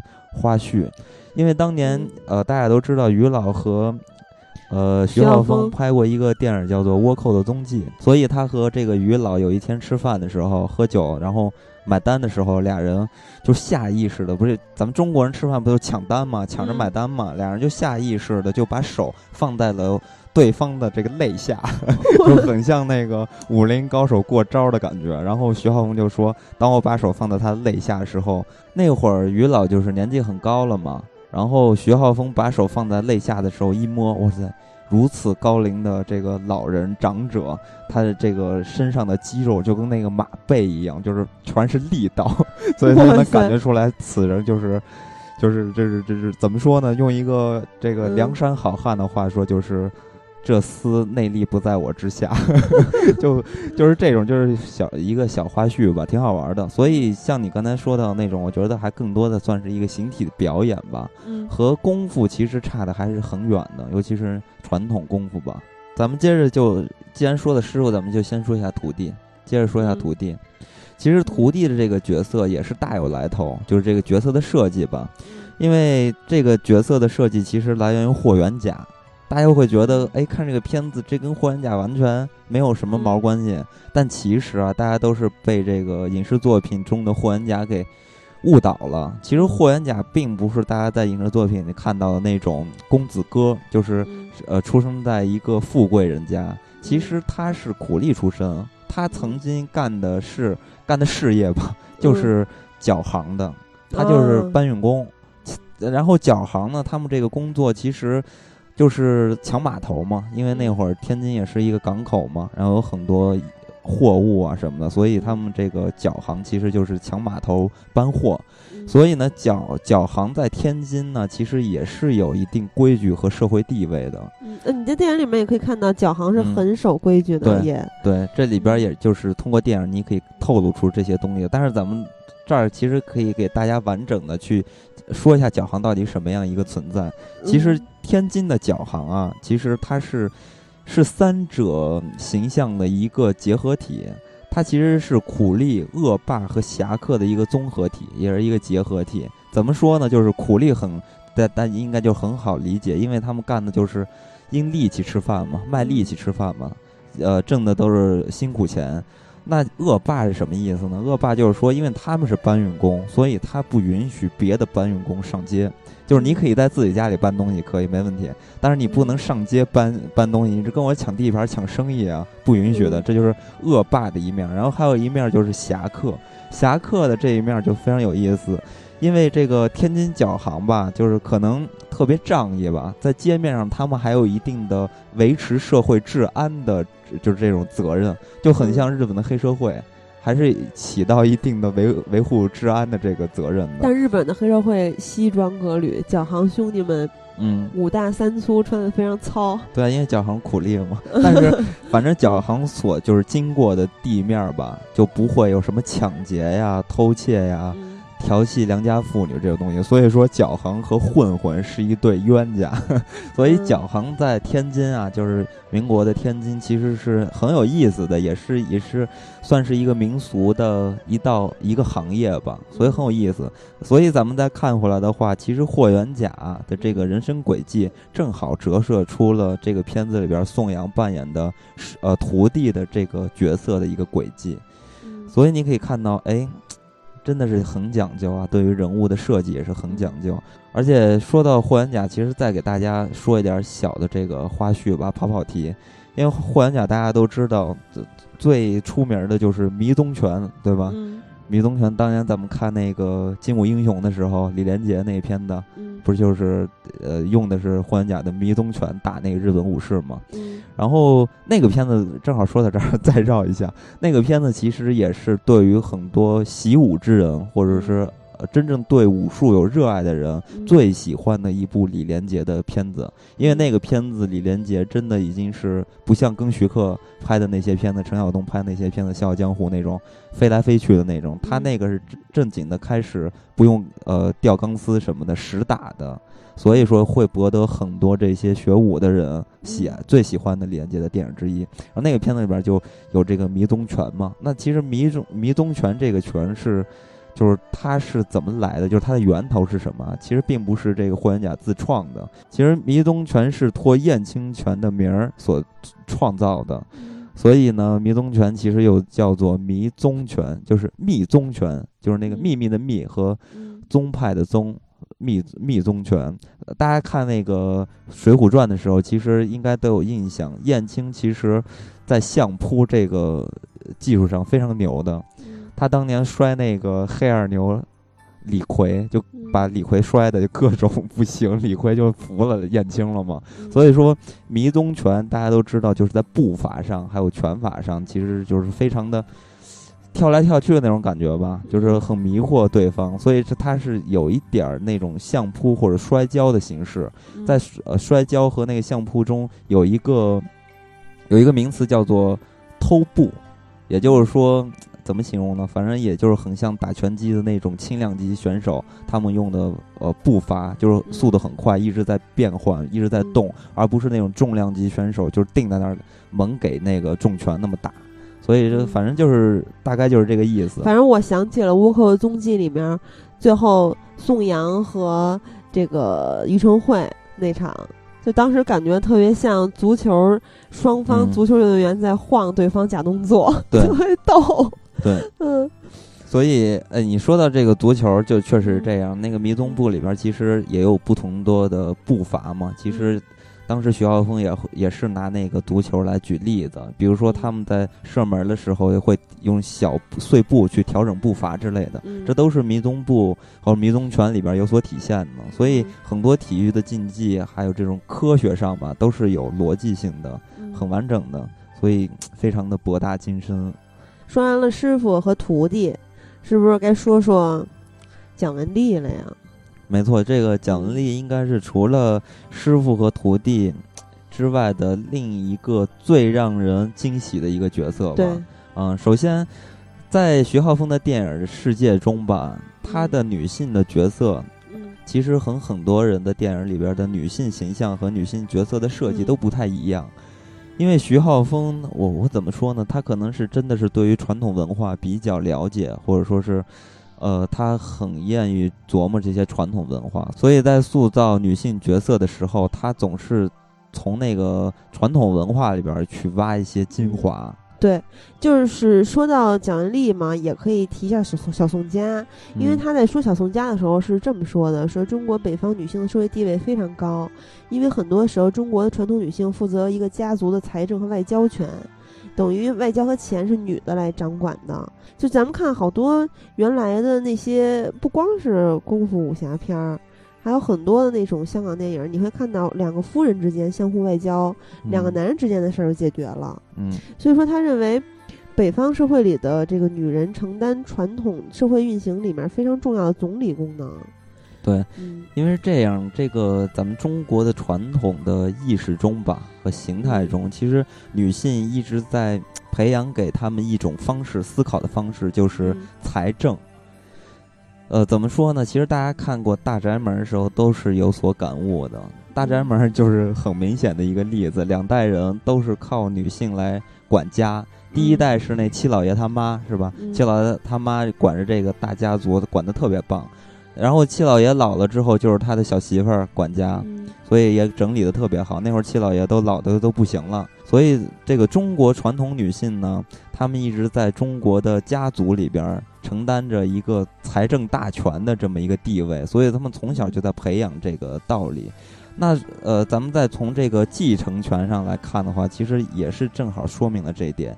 在中国的继承的这个传统的体系下吧，其实能得到最大的继承权呢，应该是长子和呃呃这个大夫人。呃，女儿的话其实就没有继承权这么一说了，直接就是留一个嫁妆就完了。所以说一直都是长子和这个大夫人去掌管这些东西呢。所以呢，有一种非常极端的说法，就是说，呃，比如说男人死了，女人要改嫁嘛，就是男女人不愿意守寡嘛。其实很多他的旁人或者亲戚啊，都劝女人去改嫁，嫁就是嫁出去，不要守寡，多可怜呀。其实。呃，就是极端的来说的话，他们就是完全是出于一个利益的角度来劝这些女人改嫁的，并不是站在一个亲情的角度上。为什么呢？因为女人一改嫁就不是这个家的人了，所以她就没有继承权了。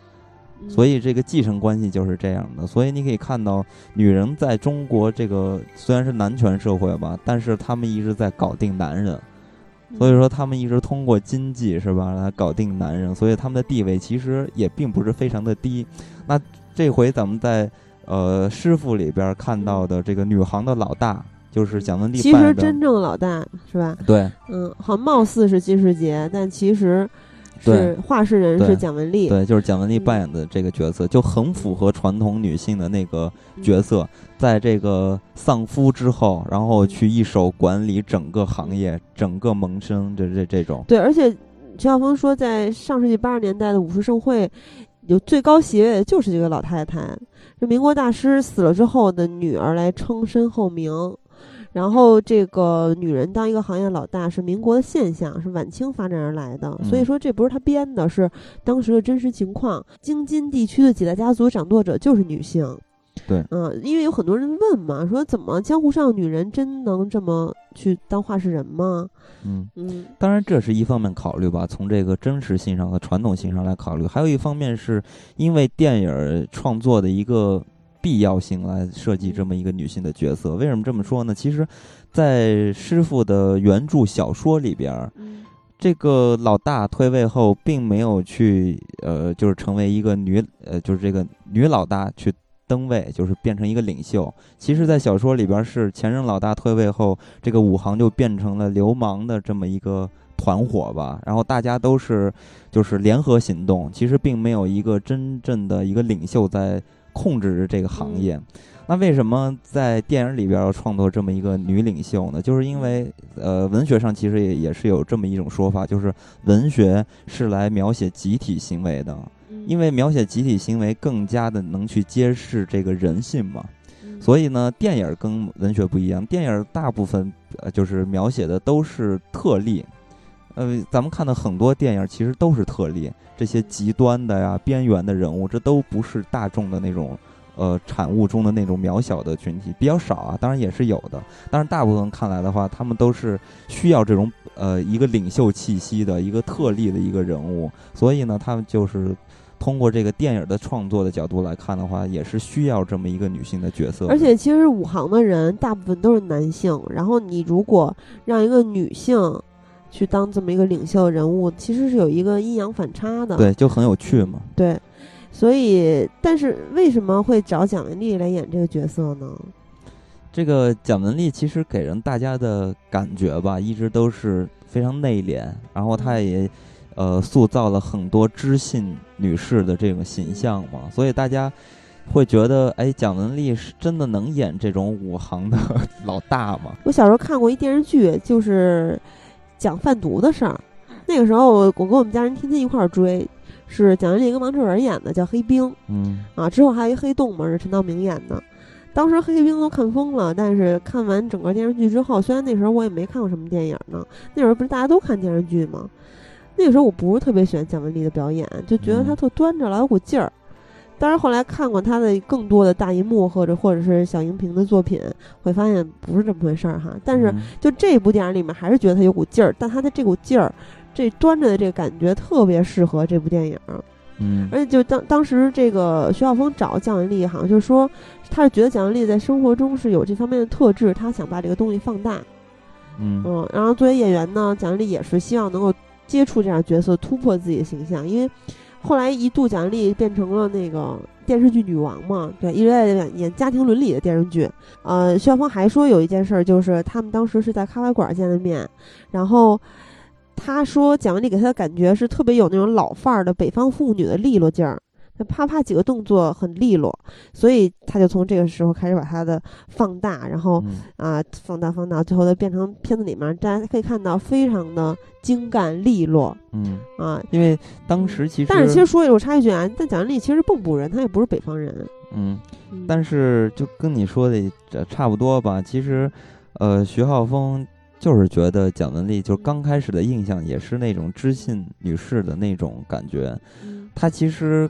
最主要打动徐浩峰的是当时蒋雯丽走路的一个姿态，就很有节奏感，很有力量。当时他们就是告辞，蒋雯丽跟他告辞，转身起来要走的时候，那个 徐浩峰看着他的背影的走路的方式，觉得他就。不经意的去联想，哦，这个女性走路非常有动感啊，我特别想跟着她走两步，所以她就在幻想，那是不是如果蒋雯丽身后跟着一帮武行，武行的这种武人是一种什么气质？就是说从视觉上是，嗯，很合理的。就是说我看见这个人走路，我就想跟着他走，是非常富有感染力的。所以他就觉得，哎，呃，可以，他所以所以咱们在片子里边看到了无数次蒋雯丽。走路脚底生风，后面跟着一大堆武行的人，哇塞，那个气势！对，而且除了这是一方面吧，还有一方面是比较好玩的一个点，是当时原本对于蒋雯丽这个角色是没有武打这个设计的，但是因为在拍摄的过程中呢，这个徐浩峰就觉得。按耐不住了，特别想看看蒋雯丽跟人比武或者动，就是过手啊、过招啊是什么样的，所以就给她加了两场这个动手的戏。对，因为你可以看到蒋雯丽在片子里面是浑身都是劲儿的感觉，但是其实她那两场过手的戏是非常简短的。给我印象比较深的是她跟金世杰的那个擒拿和反擒拿，嗯，特别的简单快速，嗯，然后但是特别的有力量。嗯，就反正严格来说的话，我是觉得这回的，我是觉得这回蒋雯丽的表演特别的出色。对，啊，就是给我呃看到她和以往的那个状态是完全不一样的，就是那种飒爽英姿的范儿，特别让人折服。嗯，所以我觉得她真的也是挺多面手的，什么样的角色都能演。而且说回电影，蒋雯丽演这个角色，其实也是。嗯，因为大家都说她虽然是一个女性，但是她甚至比男人还要心狠、心狠手辣嘛。嗯，她是要守住先夫打下来的江山，然后呢维护天津武行的面子。嗯，另外一面呢还要阻止军阀去侵入武行，就是黄觉演的那个角色。你说她跟军阀串通吧，也是有点委屈她，因为毕竟暗算金世杰她没有参与。她但是呢，她天津武行的人去被派去的人，但是天津武行被派去的人。又赶不走廖凡的徒弟，还是要借军阀之手去借刀杀人。嗯，所以就是以这个形式去勉强的撑住天津武行的门面。虽然说咱们是不在这个时代，也不懂真正的懂人家的规矩，也不会功夫，但是我看了之后还是觉得挺唏嘘的。嗯，那个之后咱们去聊这个事情。呃，反正我是觉得这也正好是体现出了。呃，徐浩峰在设计这个人物的一个传统心上嘛，就是财政。这财政不只是财，还有一个是政，就是手腕、手段。所以我觉得这个角色和徐浩峰自己来形容的，就是他的执行能力和他的想法是合二为一的，就是做得很好，很出色。那除了这个女性吧，还有刚才咱们说到的小宋家的这两个女性，小宋家那个女性更多的是反映一个。天津的一个女性的特点，呃，除了这两个女性，其实还有一个女性，她就是那个徒弟特别喜欢的那个茶汤女。茶汤女，这个茶汤女，大家看的时候应该会有一点儿，呃，意外吧？就是觉得，哎，这个姑娘怎么长得一个西域的脸？对，我看到有一个影评人的评论，他说。这是一部分裂的作品，打戏很棒。遗憾之处是加入了那些不干不尬的调味料，比如新疆女人的元素。据说导演是为了国际化，太不可思议了，无法理解。他本来可以更好的。所以我是觉得呀，他就刚才喜儿说的这个人，他说的这番话，我是觉得这种人看电影就是有会掉入一个怪圈儿，就是我我觉得有很多人应该也会有这种感觉。就是有时候一部有价值的作品，咱们应该最大化的去挖掘一部电影的价值，而不是去专在这个片子里边不太好的地方，一直在错误中越走越远。呃，那所以咱们为什么要说他是他的理解是错误的？是因为这个片子的这个女性咱们为什么也是要单独拿出来说的？就是因为这个片子女性对于这个片子的意义也是非常大的，或者说对于徐浩峰自己来说是非常有意义的。这个角色呢，其实是一个回回民。这个回民这个角色，呃，在电影的设计中，其实她是一个萨拉族的美女。嗯，因为萨拉族就是很多这个俗语中吧，或者民间都说萨拉族特别出美女，就是女孩长得特别漂亮，所以他就选了一个萨拉族的一个人，但是他必须是入回民，为什么呢？因为茶汤这个东西是回民的东西。嗯，咱们这个小时候应该北方人应该都喝过这茶汤，大家都会观察到，哎，这茶汤非常有意思，它那个大造型上一个大茶壶嘛，那个壶壶嘴是龙。然后那个虎把也是龙，这两个龙其实它就暗意着一个象征，它是象征着一个皇家的一个标志。为什么这么说呢？因为回族啊，这个是是这个东西的一个开创者嘛。那当年的御林骑兵，就是在宣武门外的那些御林骑兵，大部分也是回民，甘肃那边来的回民。所以呢，当这个国难的时候，封建王朝。没落的时候，然后这些人有的就是告老还乡，就返回自己的老家；有的就是落地生根，就是在这个地方生活下去。然后传说中吧，有一个老先生，这个回民老先生，就跑到了天津，然后呢，为了彰显自己的曾经的身份嘛，原来都是皇家的人嘛，就是我是御林骑兵嘛，所以要在这个茶壶上搞这么两条龙，也是为了彰显自己的一个身份。呃，那说回来，其实，呃，老话中也有这么一个形容，就是说回民的眼睛亮，为什么呀？就是喝茶汤喝的。所以这一点，就是茶汤这一点，也算是徐浩峰对于这个片子想特别想交代的一个事情，而特意安排的。所以说，这个茶汤肯定很多人没有发现，但实际上它是很有文化价值的。那除了文化价值上呢，其实。这个角色的设计其实也是也是有区别于小说和电影这两种形式的。为什么这么说呢？因为在呃小说里边，其实茶汤女就是没有很明显的形象的交代，但是在电影里边是对她的形象进行了就是很明显的设计。呃，比如刚才咱们说到，她是一个萨拉族的一个女孩，然后又入了回民。呃，而且在她的服装上，其实也是采取了很多民族服装的一些特点，比如这里边有塔塔尔的民族服饰，然后还有呃这个东乡族的一些服饰，所以有很多东西都在这上面设计了。为什么这么设计？因为电影的视觉形象非常重要，它跟小说不一样，小说只需要通过。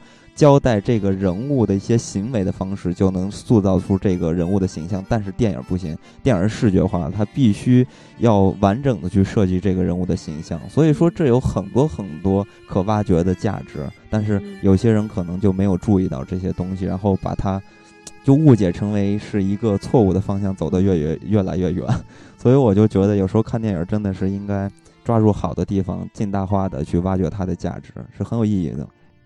那除了刚才咱们提到这些角色，我我觉得还有这么几个老角色，就是老人儿吧，也也是非常让人喜欢的。反正就是看起来会特别吃惊的，一是陈宽泰，二是熊欣欣，还有一个呀，还有一个这绝对是惊喜啊！戴立忍，对这个呃陈观泰吧，可能老一。老一点的观众，年纪大一点的观众会比较熟悉，因为他是邵氏那个年代的大星。然后熊欣欣的话，应该咱们这个年龄都非常熟悉，因为鬼脚七嘛。但是熊欣欣在片子里边的角色实在是有一些尴尬。对，然后戴立忍呢？戴立忍，我就觉得这个人长得真的特有意思，因为他完全张震，对他完全就是 张震老了以后的样子。但是那两位其实就简单说一下吧，陈观泰简单说一下吧。陈观泰当年啊，不是他陈官探在这个片子里边用的那个兵器叫做近。近身刀，这个近身刀其实就是一个铡刀，然后这个刀呢，然后它是非常大嘛，然后立地特别像那个《九品芝麻官》里面就是铡刀砍头那个，对，所以它其实就是铡刀，但是呢，它非常大，然后立在地上，你看到它非常高，可以护到你的胸部，所以说这个东西其实相当于一个盾牌，所以它的打法呢，呃，一般都是在挡，然后呃接了招之后，然后通过手腕去转这个刀去。打敌人，他不会主动的砍出去去抡那个敌人，因为这样非常危险，自己的漏洞太大。对对对，所以通过这种方式和八斩刀去打的时候呢，八斩刀其实是比较弱的，是打不过的，因为八斩刀的那个刀上啊，其实在那个刑部有一个钩，这个钩其实就是勾那个敌人的武器。你比如说这个刀对上的时候，那个刀往上一滑，就是单刀往下一滑就可以卡住那武器，把武器就。呃，挑飞了嘛，所以它那个钩就是为了这个作用。但是那个，呃，大铡刀太大了，他勾不住，所以这个时候就出现了一个非常关键的角色，就是戴立人。戴立人给他送了一套好兵器，在这个片子里边提到了。那个廖凡就说了一句。就片子唯一说到一句好兵器，就是跟戴立人说到的，然后就抢了他的兵器，而且这个兵器正好是克这个大铡刀的，因为大家可以看到他那个戴立人那个兵器叫子午鸳鸯鸳鸯月，那个兵器那个钩啊，其实它也是。它很类似于八斩刀刑部的那个钩，但是它那个钩是要比它大很多的，所以它正好是可以刻这个就是大铡刀的。但是这个兵器吧，其实，在电影里边，因为这个艺术加工嘛，很多兵器都进行了一些细微的改造。但是这个子午鸳鸯月的形状其实是非常非常的符合咱们真实中能看到的样子，很漂亮。对对对，而且戴立忍其实是当过跆拳道教练的。然后陈观泰以前是搏击冠军，对。然后再说这个，呃，熊欣欣，据说可以在四十人的群架里进进出出，果然是鬼脚气。他们都是有功底的嘛，嗯嗯。那这些人为什么会来呢？徐晓峰说，他们就是来助拳的，跟他们是没有私交的。他们听说这个戏里面需要一个什么样的角色，很高兴就来了。嗯，而且还有一点是啊，就是我曾经看这个邵氏的片子，我就觉得陈观泰挺丑的，长得还有很老的这些演员都很丑，呃，比如说鬼脚七当然也很丑啊。但是咱们过了这么多年，在师傅这个片子再看到这些形象的时候，尤其是陈观泰，我感觉到这个角色越老啊，就这个人真是越老越帅，跟年轻时候真是不一样了，特别特别的有气质，而且。呃，这个陈冠他在这个片子里边表现的出的一种状态是特别内敛的，特别有涵养的那种感觉，和他曾经演那个马永贞的那种感觉完全就不一样了。所以看到确实还是很激动的，看到这些演员。呃，那当然这个片子还有很多很多演员，咱们就不提了，大家有兴趣可以自己去找一找。咱们把重要的说一说，因为感觉就是说说说，然后这时间就又不早了。然后咱们是不是就可以说一说李子了？对，那咱们简单的总结一下面子到底是什么一回事儿啊？这面子其实非常简单，就是，呃，就是南方八斩刀对北方单锋剑，呃，是规范的武馆比武的一的一种形态吧。比如说在片子里边提到的斜斜刀揉手。这部分是由徒弟完成，还有一部分是八斩刀迎战北方的各类刀法，长刀啊什么的，就是最后的那个巷尾的呃结尾的巷。就是在结尾的胡同里的大战高潮高潮那场戏，有刀我有那么几把，还特别像青龙偃月刀 啊！对，大家大斧子都有。对对，大家如果感兴趣的话，可以去找一找那每最后那场戏里边出现的各种形态，那都是现实生活中是存在的，大家可以去发掘一下。然后最后一场戏呢，正好是跟刚才咱们提到的那种规范的比武形式、武馆比武的形式不一样的，最后的那种方式是一种街头野战的形态，然后是。由师傅完成，其实，呃呃，面子上其实讲的就是这么一件事，但是里子里边可就不是这么简单了，这可能就涉及到，呃，民国的一个样子。然后，因为说到里子的话，然后说到民国的这个感觉吧，这片子里边就要提到一个台词，或者说是语言方面的一个运用吧。我觉得这种民国的东西，或者。就咱们这种老物件、老话啊，我就我我是对这些话都特别有好感的。比如这片子里边提到什么南洋、东洋，是吧？咱们呃民国那些人的说法，就我就会感觉特别的有感啊。这种说话的方式和你，大家可以对比一下咱们现在在形容其他地方的一些说法，比如什么 辅国，是吧？霓虹国，这跟原来的东洋、这什么西洋，这没根本就没法比啊！就这种感觉完全是不一样的。那你觉得这些武行人他们说的话呢？这些台词，其实这个片子里面也是有很多经典的台词的。嗯，徐晓峰其实当时是参与了一代宗师的台词处理嘛，因为他是联合编剧之一。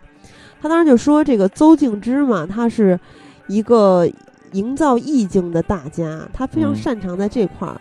然后他自己擅长的关于台词这块的处理是什么呢？是。武行习武之人的说话的分寸感，嗯，就是讲话的人既有分寸感，又有自尊在里面，嗯，所以其实除了一代宗师，我们看师傅的时候也会看到他的台词没有一句废话，很有分寸，虽然简短，但是有气势，有氛围，也有一定的意境，嗯，但是他说的就是台词部分吧，尤其是在师傅里边，你还是能明显感觉到很书面语的，对。就是这种，很多人说装嘛，啊，对这种说话方式，但是其中有一句台词是有一点惹我发笑的，就是当时他给那个追杀他的那些，就是小朋友吧，就是那些都是各各家的这个子弟，不是给脸上划了一刀嘛，然后说刺你一刀是你属于你是我给你的荣耀，就是大概这意思，对对，你毕生的荣耀，对，那挺逗的。不过除了这些吧，但是咱们。整体来看待的话，你会觉得它还是有一点文化的啊，就是这种，我说的不是有文化的文化，是有文的那个意义在里边的。所以呢，正是因为这样的台词的设计啊，我觉得这也是赋予了这个片子需要咱们一看再看，就是它反而给了这个片子一种拆解和嗯。解读的一种价值在里边，所以很很有意思这部分台词。那除了台词的话，我觉得这个片子还塑造了一个民国的风貌。呃，我特别喜欢，也是我特别幻想的一种这这个装扮吧。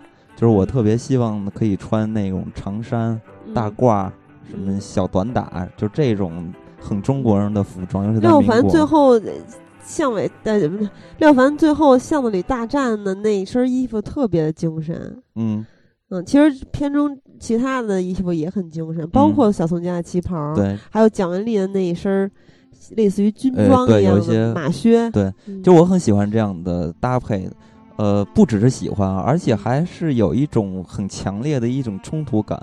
呃，为什么这么说呢？因为天津在民国那个年代，其实属于一个不太一样的一个地方。它在北方呢，算是一个有一点洋气的地方了嘛，因为它也算是有有靠海嘛，所以呢，它就是有一点学那个上海人的时髦，他他得学那个劲儿。所以呢，咱们在看这个片子里边有几个场景，我特别的有感觉，就是。呃，廖凡穿的那身中国衣服是吧？然后在一个非常西洋的一个建筑室内的建筑里边，然后有仆人给他开门关门，就那个场景，我觉得这种民国的时代感做的特别特别的出色。然后又加上这个片子的对白是吧？还有一个北方的选景，还有这个片子摄影的一个风格吧，很好的还原出了就是北方的那种天气的感觉，就是。很很冷峻的感觉，不像南方是一种热热闹闹的。你看咱们看黄飞鸿的时候，经常会看到他们赤膊，是吧？身上出着汗，然后人又多。但是在咱们看这北方的小巷子呀、街头啊，这种感觉是非常的属于北方的一种感觉，是营造的特别出色的。所以其实有很多人在这部片子的镜头语言和影像质感上去诟病它，你没有觉得是吗？呃，他当然了，在镜头语言上，这个片子真的是。非常的 缺这些东西啊，但是呢，我倒是不是很觉得这是一一个多么大的问题。呃，其实咱们看曾经的功夫片，你也会发现，他们都是通过剪辑去剪出很多很多的，就是富有这个渲染力的一些镜头嘛。但是徐浩峰拍这个东西，也是为了自己的一个表达所做的服务嘛，所以他没有选择那种。呃，快速的剪辑，不同的剪辑法去带来一些视听语言。徐浩峰的就是这个呃，表现武打的时候，给人的是一种静动静的感觉，就是说他更多的是用一种中长的焦距啊，这种镜头来去完整去表现出这一招半式。当这一招结束之后，这画面就是静止的，然后再动招的时候就是动的，所以它是静动静的这么一个过程，所以看起来的话是很有这种真实的感觉。所以我觉得他所做的这些选择吧，镜头语言的选择，其实都是为了非常直白的去表达，就是为他的表达去做服务的。因为我还是觉得徐浩峰是一个作者电影，没有必要把它归类，就是放在一个电影的这角度来去评判它。它很适合变成一个文化角度去理解的一个东西吧，或者一个入口。所以我觉得在这方面没有什么可过于期待的，或者说说去指责的。那除了像这种镜头的一些东西，大家完全可以之后再去发掘吧。咱们这儿也不说了，因为婊子真正啊不是，因为这个李子真正想要表达的是什么？还是这个民国武林，对吧？所以这个民国武林呢，你肯定有很大部分呢，就是规矩了，就是这个行当里边的规矩了。其实这几个人嘛，刚才咱们主要说的是为什么去选角儿，还有他们的背后的一些关于武打、关于功夫的培训，还有他们展现的。一种感觉，但真正讲到故事呢，我觉得每个人也非常有意思。嗯，就是你比如说金世杰这个角色吧，他是想在退隐前为武林做件有意义的事儿，让廖凡去传授真功夫，因为他们开武馆嘛。像蒋雯丽说的，说白了就是挣钱。因为廖凡扬名但不受益，所以呢，他又选了这个按规矩打过八家武馆。那么金世杰就说：“你打过八道关之后，我就要请出我，那我。”就是他得他得偷学一下咏春刀法，为的是在最后一战打败廖凡徒弟，体面隐退嘛。然后蒋雯丽刚才咱们说过了，他的这么一个心理，啊，还有他做的这些事情。廖凡呢，他是要完成师傅的遗愿，让咏咏春在北方扬名。于是他带徒弟，只等打过八家之后，而且徒弟和金世杰单挑失败之后。顺利开馆，嗯，因为他认为徒弟是一小人，所以在得知徒弟要永远离开天津后，准备牺牲徒弟。那么他在片中还说了一句话，当时他是在这个最后就是，嗯，去巷战之前嘛，还流泪了。他说：“牺牲一个天才，成就一个门派，我不是师傅，是算账的。”嗯。然后黄觉这个角色呢，就是他暗算师傅，为被影像记录。在历史历史留名，而黄觉这个角色呢，他跟其他人都不一样，他是暗算师傅，为被影像记录，在历史留名，为了接替师傅在天津武行画室，就是假意在为拍片儿跟师傅私下过招，啊，为了一会儿拍再继续拍嘛，实则是趁其不备偷袭，并且在打斗中获胜，嗯，假意，就后来又是跟宋阳那块儿是假意与宋阳比兵器。再让在宋阳接刀的时候又偷又偷袭，就是行不正坐不明。他这个人就是像徐浩峰说的是没有武人的光彩。嗯，这个人在片子里面肯定是不留不能留的嘛，所以他后来也死掉了。嗯，其实就是关于这一点呢，就是师傅战胜徒弟这一点也是有记载的。就是清末明初的时候，武林高手技击水平都是相当高的，当时是实行开武馆，互相挑战。不会用辈分去压制人。少年如果要成名，那你就去打。就跟蒋雯丽后来在那个金世杰躺在桌子上跟他说那段话，说徒弟打败师傅，把师傅毕生的名气拿走了，其实是在感谢老师，嗯，是吧？然后就其实这些人物，你仔细，其实这些人物都是心怀鬼胎的，而这些他们内心的活动都是建立在咱们一直要说到的这一点，也就是他真正的里子规矩上。嗯，其实我第一遍看的时候，觉得这些规矩深不可测，黑暗无光，就只有赚钱的意义。其实，赚钱是无可厚非的。你看，如今所谓门派和真功夫都变成了王家卫一代宗师纪录片里面那一张张的照片，或者是近百岁的老人。如今干这行唯一的活路就是拍功夫片、干五指，就在咱们现在这个社会。但是现在功夫片、武侠片也没落了，观众也看厌了，几个题材来来去的拍，也没有那么大的市场了。嗯。徐晓峰他也说，虽然这几年还是有甄子丹的叶问，啊，黄秋生的叶问终极一战，还有几部咏春电影嘛都出现，但是从观众的角度看，大家对这个题材已经反感了，没有那么大兴趣看了。咏春电影已经衰败了。即使今年的华语片有几部质量或者是话题很高的武侠或者功夫片，比如《杀破狼二》《刺客聂隐娘》《道士下山》，还有他自己的师傅，但是功夫片仍然没有复苏。他说这几个部作品都是个人化的创作，只不过都集中在今年出来。除了这几个导演，还有谁在拍啊？而在武打片的鼎盛时期，香港那片几乎所有导演都会拍，所以这么看还是没有复复苏。他对这个武侠片是非常悲观的。国内的观众审美有疲劳了，海外市场呢，人家好莱坞把香港武术指导技术学会了，现在开始找新的技术学习了。就现在特工电影动作技术已经不太一样了。就除了这些吧，还有刚才咱们说的最重要的那些原因是为什么公共片没落了。所以其实好多事情都是这样，虽然它不是核心嘛，但是有市场有钱赚并不是坏事儿。大多时候这是一个基础，能让事情以良性运作，或许能有更好的发展。但是前提是你赚着钱必须得有真东西出来。所以我一开始觉得最可怕的地方就是天津武行虽然立了派，收了弟子，赚了钱，但不教授真东西。就这个规矩是阻止了功夫的发展的。嗯啊，因就是像廖凡所说嘛，门派有规矩，最多只传两人。如果我没记错是两个人。但是片中天津武行的人也说了，新一代的自己人没有真功夫。然后那个时候我就想起来李小龙版的《精武门》在霍元甲的葬礼上有一个跟他相交三十年的故人，他说霍元甲反对有派别之分，他希望所有武术界的人大家团结一致，强身爱国。我不知道霍元甲是现实中是不是说过这句话，或者是传达过这种理念啊？即使是有，是不是跟抗击外敌的社会背景有关？反正总之我在看第一遍的时候想到的是这些，我看第二遍的时候就是有另外一番感触了。其实武林中必定是百花齐放，拳法刀法众多，也自然会分门别类，成就各大派别。其实有规矩就有传承。我现在觉得导演是在借之前咱们说到的黄觉那个角色，因为黄觉那个角色是乱了规矩，丢了风骨嘛。嗯，他在怀念丢失的规矩和传统，怀念那个逝去的武林。嗯，但是我我还是有一点儿跟你不太稍微不太一样的地方吧。嗯，就我觉得这个片子正好它的时代的一个背景吧，正好和之后那个功夫热的背景还不太一样。这个背景正好处在一个这个外有强敌这么一个时代，但是呢，国内的这些教育家或者说是。